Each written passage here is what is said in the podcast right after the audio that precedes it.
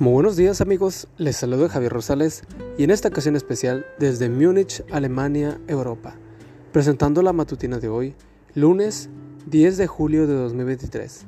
La matutina de jóvenes ya por título, La mejor defensa ante la crítica. La cita bíblica nos dice, los que confían en el Señor son incomovibles, igual que el monte de Sión, permanece para siempre. Salmos 125.1. ¿Listo para una nueva adivinanza? Esta es más difícil que la de ayer. ¿Cuál es la única parte del cuerpo que no se cansa nunca, no importa cuánto se ejercite? La respuesta es, por supuesto, la lengua.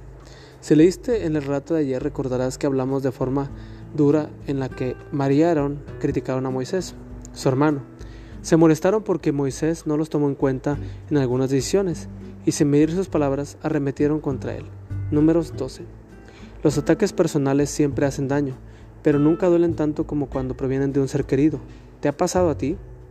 Un amigo o una amiga hace o dice cosas contra ti que jamás podrías haber imaginado. Una calumnia, una falsa acusación y el resultado obvio es dolor del corazón. ¿Qué, ¿Qué es aconsejable que hagas en esos casos? ¿Qué hizo Moisés? Sorprendentemente nada, pero adivina quién sí hizo algo. Dios se enojó mucho con María y Aarón. Números 12.9. Rápidamente los reunió y los puso en su sitio. Escuchen esto que les voy a decir. Cuando hay entre vosotros un profeta de Dios, mi siervo, yo me comunico con él en visiones y le hablo en sueños, pero con mi siervo Moisés hablo cara a cara, en un lenguaje claro.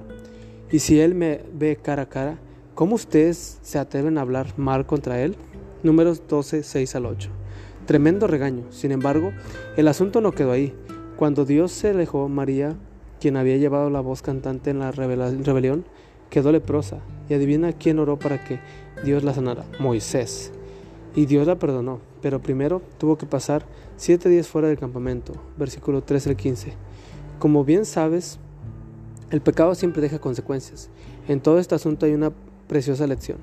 Cuando seas objeto de críticas injustas o de calumnias, no te rebajes al nivel del que te ataca.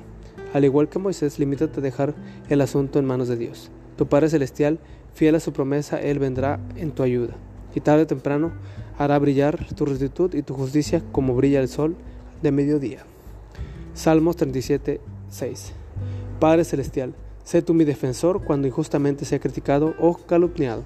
Amiga, amiga, recuerda que Cristo viene pronto y debemos de prepararnos y debemos ayudar a otros también para que se preparen, porque recuerda que el cielo no será el mismo si tú no estás allí.